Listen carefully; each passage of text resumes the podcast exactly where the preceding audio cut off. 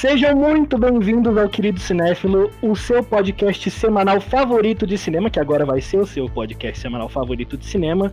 E antes de qualquer coisa, eu queria pedir licença para os ouvintes e para todos vocês que estão aqui comigo na nossa bancada virtual. Eu sempre estive muito próximo das artes cênicas e do teatro quando eu estava crescendo.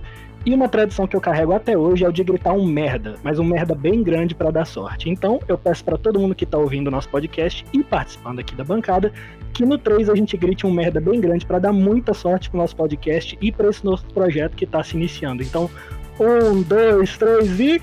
Merda! merda! É isso aí, galera.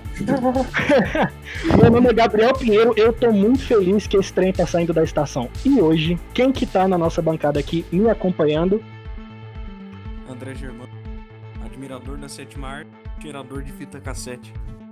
Oi, eu sou o Fernando Caselli e Aqui é Giovana Pedrilho e se o filme me deu crise de ansiedade, é uma masterpiece instantânea. Oi, eu sou João Cardoso, eu sou otaku, eu não sei o que eu tô fazendo aqui, gente. Oi, gente, eu sou a Marina Rezende, admiradora da Sétima Arte também, e estou muito feliz por estar aqui com vocês hoje. Bom, então hoje, para o nosso primeiro episódio do Querido Cinéfilo, a gente trouxe toda a equipe aqui para nossa bancada virtual para a gente discutir o que é o cinema. E também um pequeno quiz para você aí que está ouvindo a gente possa conhecer um pouco mais da gente. Mas antes, bora lá para o nosso giro de notícias e das mensagens que a gente recebeu lá no nosso Instagram.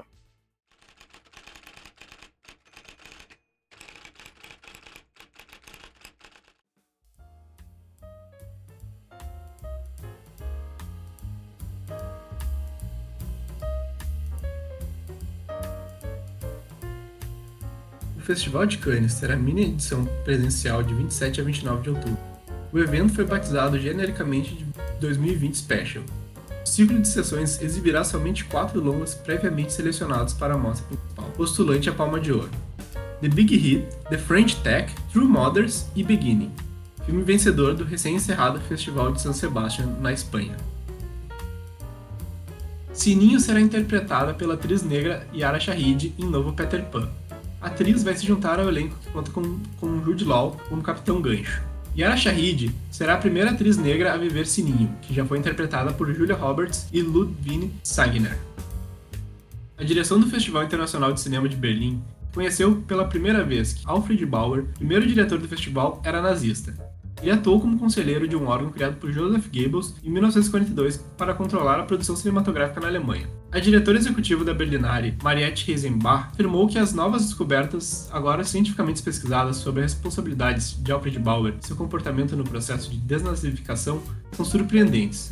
No entanto, eles constituem um elemento importante para o processo de lidar com o passado nazista de instituições culturais que foram fundadas após 1945 o festival decidiu abolir o prêmio que leva o nome de Bauer. A partir de 2021, o troféu será transformado em um grande prêmio do júri, integrando a lista de ursos de pratas entregue aos melhores filmes.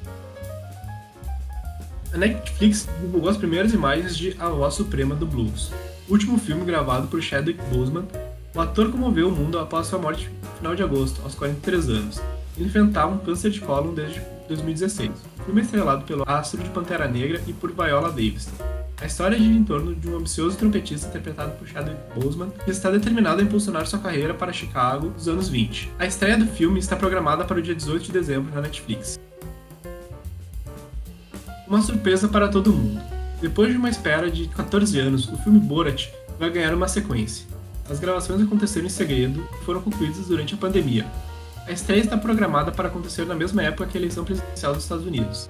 A expectativa é que o filme tenha um forte cunho político, em junho, o ator Sacha Baron Cohen foi visto infiltrado em um comício conservador incentivando os participantes a cantarem músicas com letras racistas. Segundo os sites The Hollywood Reporter e Variety, o filme será lançado no dia 13 de novembro no Amazon Prime Video. E agora, nossa notícia principal da semana. O Festival de Cinema de Gramado anunciou os vencedores da 48ª edição, a primeira edição multiplataforma. O longa pernambucano King Kong em Assunção, de Camilo Cavalcante, conquistou três quiquitos, entre eles de melhor filme do 48º Festival de Cinema de Gramado. Andrade Júnior, o protagonista, infelizmente não chegou a ver a obra concluída, pois faleceu em maio de 2019. Ele foi reconhecido como melhor ator. O filme leva o Kikito ainda na categoria de melhor trilha musical, e divide estatueta com Todos os Mortos.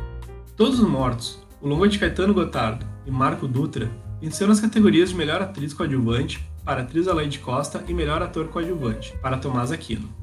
O consagrado cineasta Rui Guerra levou o Kikito de melhor direção por Aos Pedaços. O filme levou ainda o prêmio de melhor fotografia para Pablo Baião e melhor desenho de som para Bernardo Uzeda. A portuguesa Isabel Zua conquistou o júri e foi eleita melhor atriz pela atuação no longa Um Animal Amarelo, diretor Fernando Bragança. A história também é vencedora nas categorias Melhor Direção de Arte para Dina Salen Leve e Melhor Roteiro para Felipe Bragança.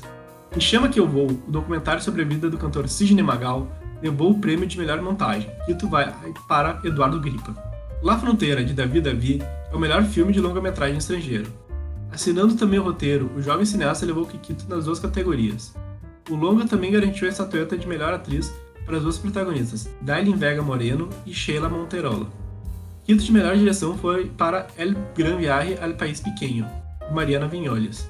Aníbal Ortiz recebeu o Kikito de melhor ator por Matar um Muerto. A melhor fotografia ficou para Nicolas Trovato por El Silêncio del Casador. O Barco e o Rio é o grande vencedor na categoria de curta-metragem brasileiro. A produção amazonense venceu em quatro categorias e levou os Kikits para melhor filme, melhor direção para Bernardo Doali, Bander, melhor fotografia para Valentina Ricardo e melhor direção de arte para Francisco Ricardo Lima Caetano. O Kikito de melhor atriz foi para a experiência de Luciana Souza, por Inabitável. Também tem o prêmio de melhor roteiro. Quinto concedido a dupla Matheus Farias e Enoque Carvalho. Daniel Veiga levou a estatueta de melhor ator pela interpretação do entregador de app em Você Tem os Olhos Tristes, filme que também tem melhor montagem para Ana Júlia Trávia. Tivemos recado no nosso Instagram para o nosso primeiro episódio. Felipe Monaro, arroba Marizegato, Lucas Cavendish, Moisés Macedo e Gabriel Vitali mandaram dicas de temas para o nosso podcast. Muito obrigado pelas dicas, nós com certeza as levaremos em consideração para os próximos episódios. Este foi o Giro da Semana. Lembre-se que você pode enviar perguntas ou mensagens para a gente através do e-mail queridocinéfilo.gmail.com, informando seu nome e pronomes, ou nas nossas enquetes no Instagram, que é arroba queridocinéfilo. Eu sou o João Cardoso. Muito obrigado.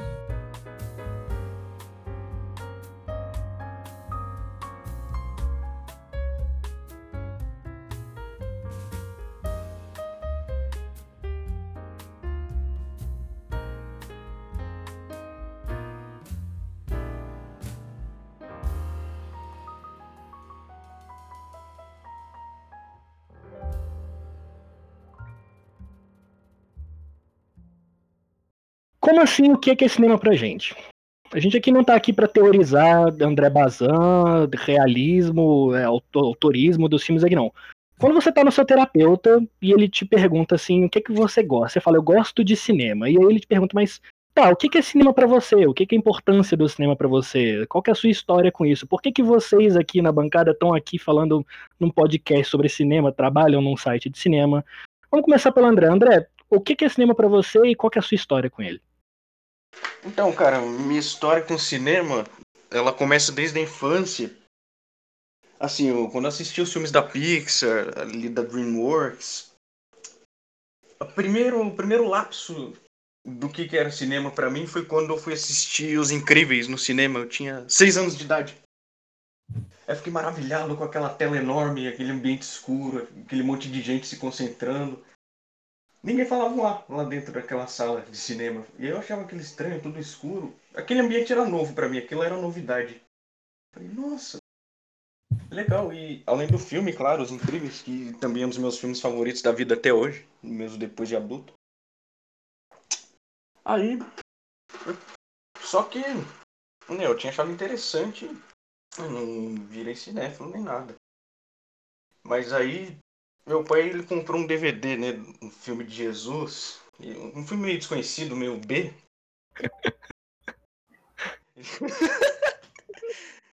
ah, está bom, o filme de Jesus é ótimo. Aí, uma semana depois, ele apareceu com outro. Depois, tipo, a cada semana ele aparecia com um, dois, três filmes diferentes. Aí daqui a pouco, quando eu fui ver, ele já tinha uma coleção enorme, assim, de mais de 300 filmes. Tudo e... filme de Jesus? É, o filme de Jesus. Eu não lembro bem o nome, mas era um filme sobre Jesus. Aquele filme que passa em igreja, Em catequese. Professor de catequese. Não é o filme Jesus? É, é o nome de Jesus. Só que eu, eu não lembro qual que era. É um filme muito, muito desconhecido. Aí, né, toda vez que ele tava sem nada pra fazer, ele ia lá colocar um filme pra assistir. Às vezes ele me chamava, filho, vem cá assistir um filme comigo, vem cá assistir, mas eu não gostava muito dos filmes que meu pai colocava, né? Aí, né, beleza, poxa, você não assiste um filme com seu pai, não assiste. Até que na escola, né, um professor meu, ele queria ensinar. É um professor de geografia, não lembro o que ele queria ensinar pra gente, mas ele falou sobre a máfia italiana, como ela era antiga, que existe desde a Idade Média.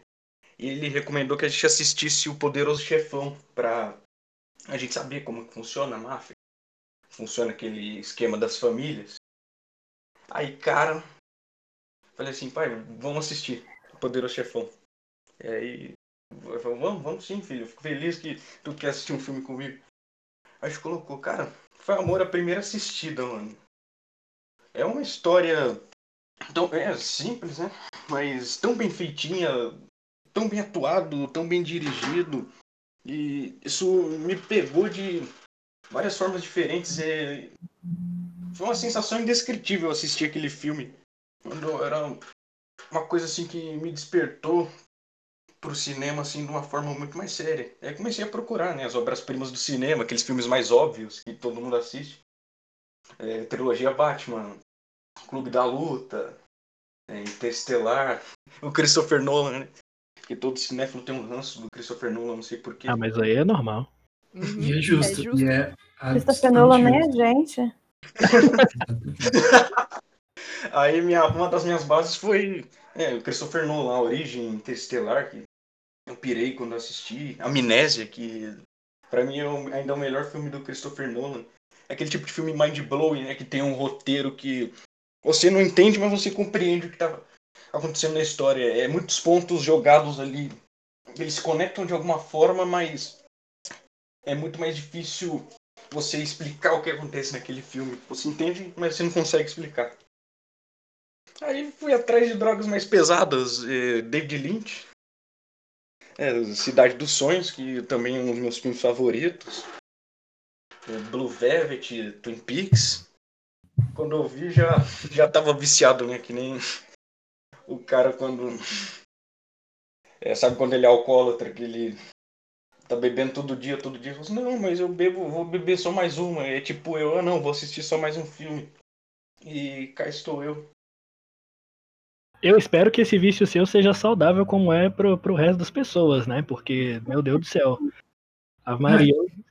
A verdade é que os clássicos são clássicos por algum motivo, né? Mas alguém aqui teve uma, uma experiência, assim, uma primeira experiência com cinema com algum filme desses da Pixar no cinema? É, Eu já era velho quando começou a Pixar. Conta pra gente como é que foi pra você, Fernando. Ah, cara, a minha, minha história com, com o cinema começa como todo mundo na infância, sabe? Eu era daquelas crianças viciadas em algum, algum desenho, e no meu caso era o Aladdin. Que, que, eu, que eu era aquela criança que, tipo, tirava a fita, rebobinava, colocava de novo, assistia, rebobinava, assistia, rebobinava, e era isso. Era o dia inteiro assistindo o Aladdin. E- Então foi na locadora, né? Não, é- é- essa fita eu ganhei, eu ganhei no aniversário, eu lembro. Ah, maneiro. Então foi tipo, ah, caralho, Aladdin.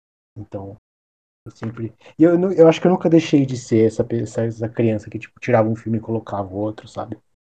Eu sempre tô atrás já de, tipo, algum filme novo pra ver, alguma coisa nova pra discutir, alguma experiência nova. Eu nunca fico em, tipo, um gênero, ou um diretor, ou, um- ou alguma coisa, sabe? Eu tô sempre at- indo atrás da, do vício novo, sabe?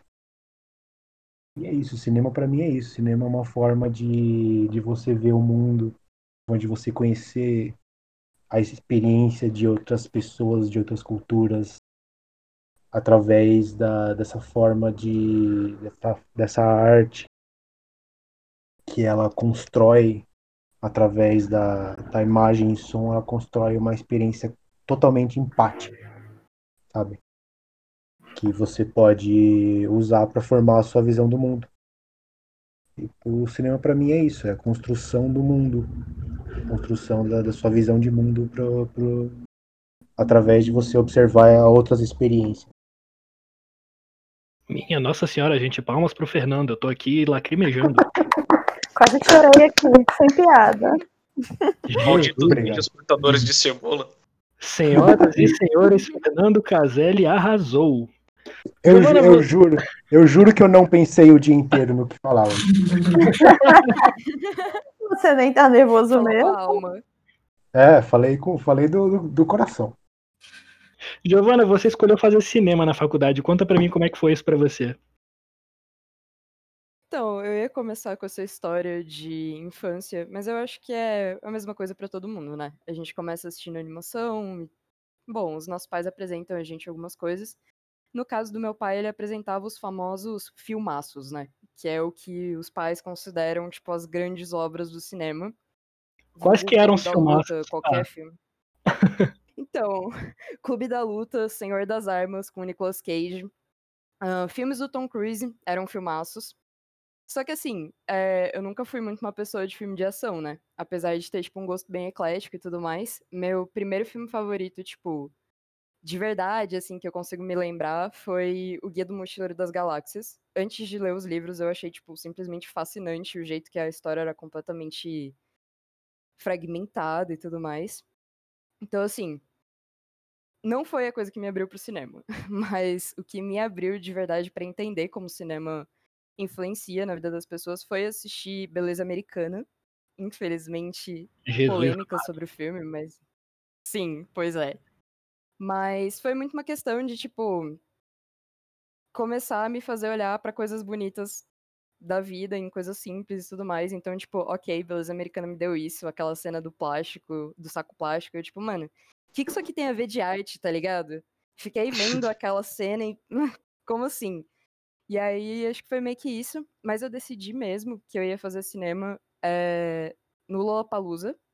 É a coisa mais Meu burguesa disso. É, pois é. Burguês Não, não, peraí, eu não, demais. Lula Palusa eu não tava esperando, gente. Essa não, Não, é esperando. de verdade. Rolê aleatório. Gente, eu amei Sim. o plot twist. Tava no É, Lula Palusa, então, tipo- parei aqui na universidade e tô fazendo cinema. Veja no Foi vendo teu. Johnny- Foi vendo a banda do Johnny Depp? Não, não foi. Eu tava num show de eletrônica, gente. Piora, piora.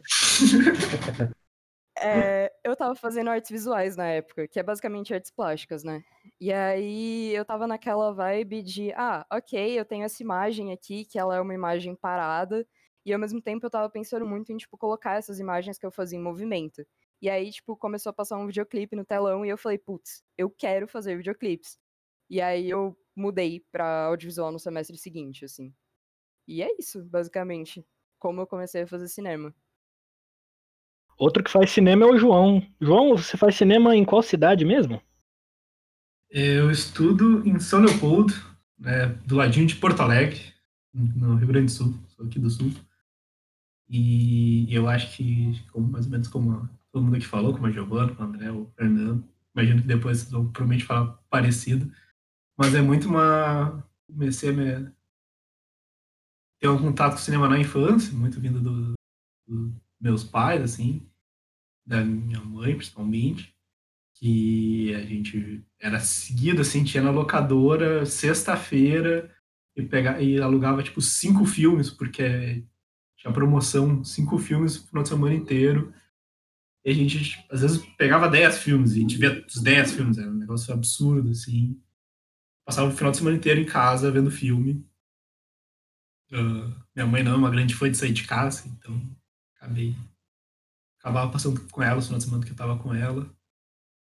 E foi isso, mas depois acho que o que, que tá todo mundo falando de que me fez me acordar para o cinema foi no, no ensino médio, que eu tava passando por um, momentos meio complicados da vida, né, do, do adolescente. Do, do, do adolescente LGBT, que ainda não sabe que é LGBT e, e que estava confuso, então passei por momentos bem complicados e um jeito de, de, de escapar. No início foi escapismo, mas depois foi crescendo em mim. Era ver filme, ver série, ver tudo que eu via pela frente. Eu acho que eu tenho para mim muito claro o filme dos irmãos Coen, que é o Inside Lewis Davis, Balada de um Homem Comum. Saiu quando eu estava no ensino médio, assim. E, e aquele filme me fez sentir coisas, sentir coisas que eu não sabia que era possível sentir com uma, com uma obra, assim, com uma obra de arte, qualquer coisa. Assim. Sabia que, é, que alguma coisa podia me fazer sentir tantos sentimentos complexos que nem eu sabia exatamente que eu estava sentindo. E foi ali que eu meio que, tá, não, é, eu quero trabalhar com isso, eu quero poder gerar isso nas pessoas. E hoje eu estudo cinema, estou, estou quase formado, me formo esse semestre, então, que eu me formo, não aguento mais. E estamos aí, né? É, é meio a vida. Muito importante a sua história, João. Mas você comentou uma coisa que eu achei muito interessante. Você falou das locadoras. Marina, tinha muita locadora em Vila Velha, no Espírito Santo? Como é que foi para você isso aí? Nossa, quando eu penso no porquê eu comecei a gostar de cinema, eu penso na locadora, né? Eu devo muito essa paixão pelo meu pai, principalmente, que ele sempre gostou muito de filme. E o legal da locadora era que a magia começava ali, sabe? Porque assistir filme sempre teve um valor muito emocional, aquele momento de estar com a família, de viver outra experiência, de ir na locadora. Para mim era comum passar uma, duas horas por semana, assim, quando eu ia na locadora, a gente escolhendo filme. E assim, muitas vezes era tão legal ou tanto quanto o filme. Então, assim, eu, eu não lembro da Marina que não gostava de cinema. Então, quando eu penso em mim, eu sempre gostei, assim, nunca, nunca pensei, ah, eu comecei a gostar a partir disso. Para mim, eu sempre gostei. É, de criança, eu tenho a imagem bem clara de quando eu vi a viagem de Chihiro, né? Com a minha irmã e com a minha amiga. Eu gostava muito de anime também, aquilo para mim foi muito mágico. Eu lembro de quando eu assisti Avatar também no cinema, de 2010, que eu achei a coisa mais linda e incrível do mundo. E quando eu assisti Um Sonho de Liberdade, quando eu era mais nova também, e eu pensei, gente, isso, isso é lindo, é lindo. Aí, com o tempo, fui amadurecendo meu gosto para o cinema, né? Conheci pessoas que gostavam de filmes diferentes, comecei a ver filme triste, vi que cinema, para mim, não significava só lazer, significava conhecimento, significava sentimento, significava conexão. E em 2016 eu assisti o filme O Homem-Elefante e eu nunca mais fui a mesma depois daquilo. Eu acho que ninguém seria o mesmo depois de ver O Homem-Elefante. Não. Maravilhoso. Especialmente com 16 anos de idade. Ah, eu não tive a sorte de ver com 16, ver com meus 21, mas aquilo ali esmagou ah. a minha alma de um jeito que eu não sei explicar. E eu pensei, gente, eu sou apaixonada por cinema. E desde então, estamos aí, né? é, tentando se conectar, procurando sempre filmes diferentes. E igual o Fernando falou, assistir um filme não é só você ter. Assim, claro que cinema também é entretenimento. Mas, assim, para quem ama cinema, não é, não é só isso, é mais, entendeu? É a chance de você poder viver milhares de vidas. Tem um filme uhum. que. Eu hum, esqueci o nome, mas ele fala mais ou menos assim: eu vejo filmes porque eu posso viver várias vezes. E, de fato, eu posso ser tudo com cinema. Isso é incrível, porque é um escape da realidade, né? Eu sempre fui muito introvertida, sempre fui muito sozinha, então escapar desse mundo material e para esse mundo do cinema sempre foi lindo, é lindo, o cinema é lindo, gente. Nossa, falar depois da Marina agora é um desafio, porque, meu Deus, foi uma que falou maravilhosamente bem. Palmas pra Marina, galera. Ah, obrigada. É... Amigo, fala com o coração. Caramba, uau, adorei. Bom, a minha história com o cinema é muito mais circunstancial do que um encontro, sabe? Porque assim, é, eu vou desde o início. Eu, eu, eu, quando eu era criança, eu, eu tinha um, eu, eu, tenho um transtorno de déficit de atenção bem forte, né? E quando eu era criança, ele se manifestava de uma forma que eu tinha meus brinquedos, mas eu não via muito sentido naquilo que eu estava fazendo. Eu não tinha, eu nunca fui muito criativo, muito imaginativo. Então eu tentava brincar, mas aquilo lá não prendia minha atenção, que eu sei hoje em dia que é um dos sintomas de crianças com transtorno de déficit de atenção. Só que uma coisa que me deixava completamente focado era os desenhos que eu assistia, eram os filmes que eu assistia. Eu fui no cinema pela primeira vez antes de eu saber que eu existia. Eu fui no cinema ver Toy Story 2 em 1999. E para vocês que sabem, eu nasci em 99, então eu tinha meses de idade dentro do cinema. A sua mãe literalmente pariu você ele no Toy Story. Exatamente. Mano, eu que sei que eu tô aconteceu? velho porque eu, eu fui ver esse filme no cinema porque eu quis. ok. É, amigo. Não dá pra, não dá pra te ajudar agora. Pois é, pois é, pois é. E aí eu fui crescendo um pouco, eu fui vendo mais e mais filme, mais filme. E eu tenho um pai super nerdzão, um cara completamente viciado em Star Wars. Ele mostrou Star Wars. Eu, por causa de uma tia minha, eu fiquei viciado em Harry Potter. Então eu comecei a ver muitas sagas. Eu vi Indiana Jones, eu vi ah, algumas coisas Star Trek, Jurassic Park. Então aqueles clássicos da nerdice lá, eu tava todo por dentro, super-heróis. Eu lembro que todos os filmes da Marvel eu acabei vendo no cinema, eu fui crescendo. Quando lançou o primeiro, O Homem de Ferro, eu tinha oito anos.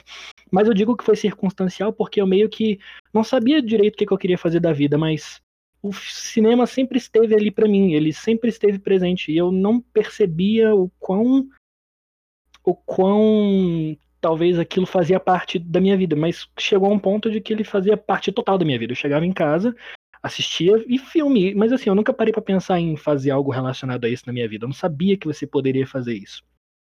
E aí no ensino médio eu comecei a me interessar por jornalismo e aí eu descobri, por algum motivo, não lembro qual, que você podia, putz, falar sobre as coisas que você gosta através de jornalismo. Foi aí que eu fui para a faculdade de jornalismo. Nessa faculdade foi aí que eu criei o site Querido Cinéfilo. E estamos aí. Eu acho que o cinema para mim sempre foi, eu vejo ele como um amigo que tava lá sempre quando eu precisava, quando eu não tava, quando eu tava de saco cheio para as coisas, quando eu não tava conseguindo me concentrar. Era o, meu, era o meu momentinho ali que eu parava, sentava e aproveitava o que eu tava assistindo. E aí, assim, eu via muitos filmes assim aleatoriamente. Eu comecei a realmente estudar cinema e, e começar a ver ele com uma forma diferente assim que eu assisti pela primeira vez Laranja Mecânica. Tanto que eu tenho uma tatuagem no meu braço aqui do Laranja Mecânica. E assim, a primeira vez que eu assisti foi com o meu melhor amigo, até hoje meu melhor amigo, a gente conversa quase todo dia. E assim, de primeira vez eu não gostei tanto, mas eu queria entender o porquê que eu não tinha gostado. E aí eu vi de novo, de novo, eu li sobre, e depois, hoje em dia, é tipo um dos meus filmes favoritos da vida. E eu acho que, assim, é, é essa a minha história. Não foi tão boa quanto a Marina e o Fernando falando, mas meu Deus do céu. Foi maravilhoso. O importante é ser honesta. O importante é ser honesta, não eloquente. Exato. Sim, fato, boa. É. Bom, agora eu vou propor um, um joguinho. Vou propor um quiz pra gente. Ai, meu Deus. E aí, e aí é o seguinte, sem julgamentos, sem discussão. Se o amiguinho falar que. ó, Ah, não. assim, Se alguém falar que o filme favorito é Interestelar, eu vou sair daqui. assim, foi, foi enviado pra gente muitas perguntas no nosso Instagram e muitas pessoas queriam saber um pouco mais sobre a gente, saber o nosso filme favorito. E então é isso que a gente vai fazer. Vamos lá. Uhum. Nossos filmes favoritos na infância. Eu vou começar. Meu filme favorito na infância era. Putz, agora eu não vou lembrar, meu Deus do céu. Próximo aí. O Meu meu, o, favorito. meu, ah, Pode falar, É. Fernando. o meu foi o Toy Story 2, cara. Ok, bom, bom, bom demais. E você, André? Os Incríveis. Sem pestanejar. Quem dá Sim. mais? Quem dá mais? Gente, eu sou indecisa, então eu vou escolher dois. Meus filmes favoritos na infância foram Jurassic Park, o primeiro, claro. Obrigada, Steven Spielberg, Spielberg, por existir, eu te amo. E Espírito de Canção Indomável. Nossa, eu odiava Spirit, meu Deus do Ah, céu. não, não, não fala não, tchau. Não fala disso, não. É, Cara, sem julgamentos. ó, a gente você tinha combinado sem julgamento. Sem julgamentos. Sem julgamentos. perfeito. E você, Giovana, filme favorito na infância? Ah, com certeza foi o Guia do Mochileiro das Galáxias. E antes disso, um pouco mais cringezinho, né? O Scott Pilgrim. Ah! Hum, Aê! A gente, a gente ia falar sem julgamentos. Scott Pilgrim é um bom filme. Tudo É. bem, vamos deixar Sim, essa sim. discussão É pra que eu depois. adoro, mas eu já tenho que me defender. Ah, ah, entendi. As pessoas já julgam quando você fala de Scott Pilgrim, é- eu imagino. Eu Ela tá um acostumada Não, já, tem que defender. julgada, amiga, relaxa. E você, João, filme favorito na infância? robôs. Eu sabia as falas do filme inteiro. Esses dias eu revi o filme com meu irmão, eu tenho um irmãozinho de 6 anos. Filme, e eu ainda sei as falas quase inteiro. Cara, eu acho, Fofo, achei super fofo. eu acho que o meu filme favorito da infância era uma cilada pra Roger Rabbit, sabe? Nossa! Uau, clássico. Esse Sim. filme é maravilhoso!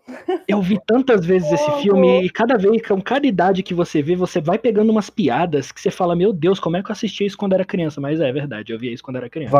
Vai, Peraí, ninguém citou Shrek como filme favorito da infância? Mas por que da infância se ele pode ser meu filme favorito hoje, André? Exatamente. Da vida, né? Shrek não Cara, é um filme, Shrek sabe- é uma religião. Sabe outro filme que eu lembrei agora, que eu era viciado quando era criança e que, tipo, eu nunca vi ninguém falando dele? Aquele Coração de Dragão. Mentira! Nossa. Cara, eu, ama- eu amava esse filme. E eu, eu, eu só tinha a fita dublada com o Miguel Falabella e era o dragão, cara. Ai, gente, eu, eu nunca. é, eu tenho uma- algumas imagens muito claras da minha infância, e uma delas é o final desse filme. Onde eu chorava, chorava, que no final ele, É vira uma- ele meio que morre e vira uma estrela, né? E pra mim aquilo era coisa assim. O ápice da tristeza, da solidão. Ai, gente, mas eu amo. Até tô tomá-los aqui. É o fim do Pequeno Príncipe, né? Isso aí. É de quebrar Aham. o coração. Muito. É, Esses filmes eles marcam a gente pra sempre, né? Não importa quanto a gente cresça, a gente sempre acaba voltando pra esses filmes. Esses dias eu me peguei assistindo um filme que eu via quando era criança, que era aquele. Puta, agora que eu percebi que eu gosto muito de filme com, com animação, live action com animação, eu me, eu me peguei assistindo é, Looney Tunes de voltação, vocês lembram desse? Nossa, foi o primeiro Sim, filme claro. no cinema. Assisti Por quê? pouquinho. Nunca vou esquecer. Lindo. Vamos à nossa segunda pergunta, então, agora. Filme favorito hoje em dia? André, qual que é o seu filme favorito de hoje em dia? O Labirinto do Fauno. Hum, por quê? Ah, porque, cara, veja bem. É um filme com uma história né, aparentemente simples, mas, cara, o jeito que ele engloba tantos gêneros e ele te causa muitas reações, mesmo sendo um filme, entre aspas, simples. É, Você tem muito suspense ali, tem um pouco de terror, tem o contexto da guerra também. É uma fábula, na verdade. É uma fábula com contexto realista, cara. Isso, quando eu assisti, explodiu minha mente e explode até hoje. A última vez que eu assisti esse filme, cara, meu olho começou a suar na hora que a empregada tá cantando com a menininha. Na, na, na, na, na, na, na. Eu falei, ah, puta que pariu, cara. Que maravilhoso. Outro viciado em Guilherme Del Toro é o Fernando. Qual que é o seu filme favorito hoje, Fernando? Opa. Cara, assim, hoje meu, eu tenho muitos filmes favoritos, porque assim, eu, eu acho que quando um filme vira seu favorito, ele nunca deixa de ser seu filme favorito, sabe? Então você só adiciona, você nunca tira seus filmes favoritos. E o, o último filme favorito que eu coloquei nessa, nessa galeria é o Time Bandits, do Terry Gilliam. Vocês conhecem? Hum, não. Eu acho que eu não ouvi falar também, não. Conheço, Cara, mas é um- ainda não assisti. É um filme infantil dele, do Terry Gilliam, que é tipo, ele super é, poluído visualmente, tem muita coisa acontecendo na tela, tem aquele senso caótico e é, é uma história de seis anões que eles viajam pelo tempo e eles encontram essa criança dos tempos modernos, que é modernos, que ele é viciado em história. Então eles vão por vários tempos históricos para roubar tesouros. E ao mesmo tempo eles estão fugindo tipo do grande criador, que é o cara que criou o espaço-tempo. Então é essa história completamente maluca que tipo eu não consigo parar de pensar nesse filme desde quando eu vi ele. Então esse é o, é o meu último filme favorito, é o Time Band. E você, Giovana? Eu vou ter que entregar minha carteirinha de cinéfilo depois dessa, porque meu filme preferido é Submarine. Eu não consigo não sentir todas as sensações do mundo quando eu vejo esse filme. Tipo, é muito adolescente, é muito clichêzinho, mas eu amo a trilha sonora, eu amo cada parte dele, então não tem jeito pra mim. É meu favorito. Filme adolescente é maravilhoso, a gente tem que parar com essa de entregar carteirinha de cinéfilo. As vantagens de ser invisível, eu choro toda vez que eu Nossa, assisto, cara. Toda vez, toda vez. Sim, também. Gente, cinema é sentimento, né? Isso que importa. Eu vou admitir que eu nunca vi esse. Também não, também não. Falta. né? Ai, vocês não sabem o que é bom da vida, então. Para, para de ver filme cult, vai ver filme adolescente. Vai ver as branquelas de vez em quando, cara. E você, João, filme favorito hoje em dia? Bom, co- como um bom bissexual, eu não sei escolher um. Uh, muito bom. Estou indeciso. Então eu separei aqui três que, que ultimamente eu tenho pensado muito, mas eu já fico triste não botar mais uns 15 aqui. No caso é o Funeral das Rosas, uh, do Toshio Matsumoto, de, de 1969, que é o meu tema do meu TCC, né? Então eu passo pensando nele o dia inteiro, praticamente. Lindo, maravilhoso. Eu acho que é, é um dos filmes mais importantes da minha vida. É, é uma mistura de cinema experimental, ficção, documentário, no meio da, do Japão, do Japão queer dos anos 60. É perfeito. É, Matches of the Afternoon, da Maya Deren, também. Eu gosto muito de cinema experimental. Estou muito ligado ao cinema experimental. Então, a Maya Deren... Tudo que a Maya Deren fazia, eu, eu amo. E por último, para fechar aqui rapidinho, Love Exposure, do Sion Sono. Eu sou um fã uh, fervoroso de Sion Sono. Eu defendo Sion Sono com todas as minhas forças, mesmo que muitas vezes ele não mereça toda a defesa que eu faço para ele, eu defendo os filmes dele. Ele, ele é lindo, um ele é maravilhoso. Só um pouquinho controverso. Quase nada, assim, é. Imagina. Mas eu amo ele fervorosamente, assim. Isso. Bom, dá para perceber que quando a gente for falar de cinema asiático, né, a gente vai ter um pessoal que vai vir de peso aí para poder falar, né? Marina falando bastante também sobre cinema asiático e João fez até TCC sobre isso. Eu troco de filme favorito que nem eu troco de cueca, é impressionante. Eu não consigo também me decidir nunca qual é meu filme favorito. Durante muito tempo, o meu filme favorito foi o, o britânico Naked, do Mike Lee, de 1993. Eu adoro a atmosfera daquele filme. Mas aos poucos eu fui descobrindo outras coisas que também apelaram muito para mim. Então, a Dupla Vida de Verônica, do Krzysztof Kieslowski, foi um filme que, nossa, ele me arrebatou totalmente quando assisti no ano passado. É, a cada assistida que eu dou, Encontros e Desencontros da Sofia Coppola também entra no meu coração. Eu assisti esse filme na véspera do meu aniversário. Aquilo me pegou de uma forma tão emocional, irmão, que. Nossa, parece que os personagens do filme eram meus amigos, cara. Pois é, a cada assistida esse filme, ele, ele cada vez mais ele vai entrando no meu coraçãozinho. Então, eu gosto também de um monte de filme do, do, do eu gosto muito do Darren Aronofsky, eu gosto muito de Requiem para um Sonho, Cisne Negro. Então, eu gosto desses filmes que que, te, que causam uma, uma, uma sensação instantânea, talvez de desconforto, mas alguma coisa muito forte. Eu não gosto de filme meio. meio sabe aqueles filmes. Vocês vão saber o que eu tô falando. Aqueles filmes meio mais ou menos que não te faz sentir muita coisa, é meio blazer, você fica. Ah, tá, ok, é um filme, acabei de ver um filme. Qualquer coisa. Sim, é, o famoso filme esquecível. É. Tá na sua cabeça quando você assiste e depois já era. É, Não, um monte de quadro passou. Um monte de quadro passou diante dos meus olhos e foi isso. Nada mais. É só pra encher a lista do Letterboxd. Inclusive tá recheada a lista do Letterboxd. É. Gente, meu filme favorito, eu contei para vocês, né? É O Homem Elefante.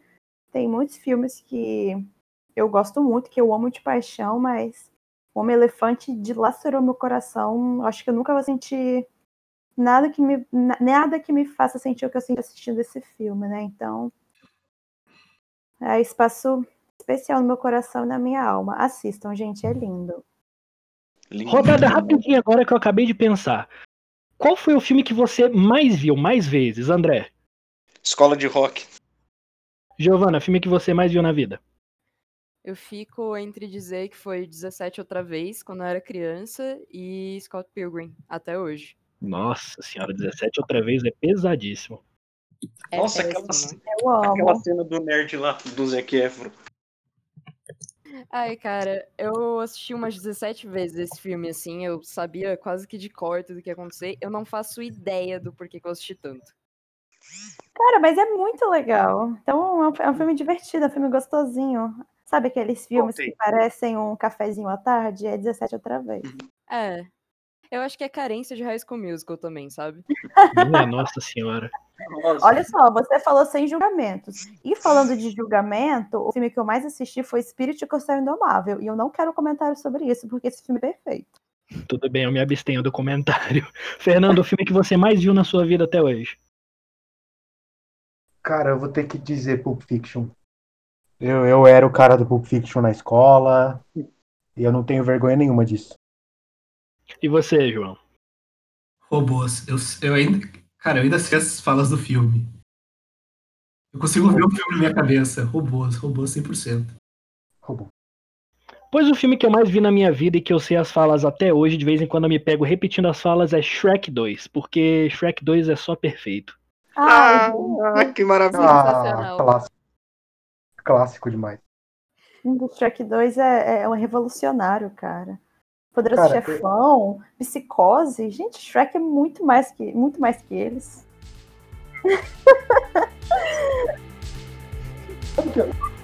E o querido cinéfilo dessa semana vai ficando por aqui. Fica ligado no nosso site oficial e nas nossas redes sociais para mais conteúdo do querido cinéfilo. Textos vão sair toda terça-feira ao meio-dia e o podcast vai sair toda sexta-feira às 10 da manhã. Lembre-se que você pode enviar perguntas ou mensagens pra gente através do e-mail queridocinéfilo.gmail.com, informando seu nome e pronomes, ou nas nossas enquetes do Instagram, que é arroba queridocinéfilo. Eu queria agradecer todos vocês que vieram aqui hoje para nossa bancada. Eu sei que isso vai ser algo uma vez na vida, porque é muita gente ao mesmo tempo no episódio, mas, gente, muito obrigado por vocês estarem aqui nesse projeto e, nossa senhora, a gente tá só começando e eu queria finalizar com todo mundo com a salva de palmas para o nosso primeiro episódio do Querido Cinéfilo. Uhul! Conseguimos, galera! Ai, gente, foi uma delícia. Amei.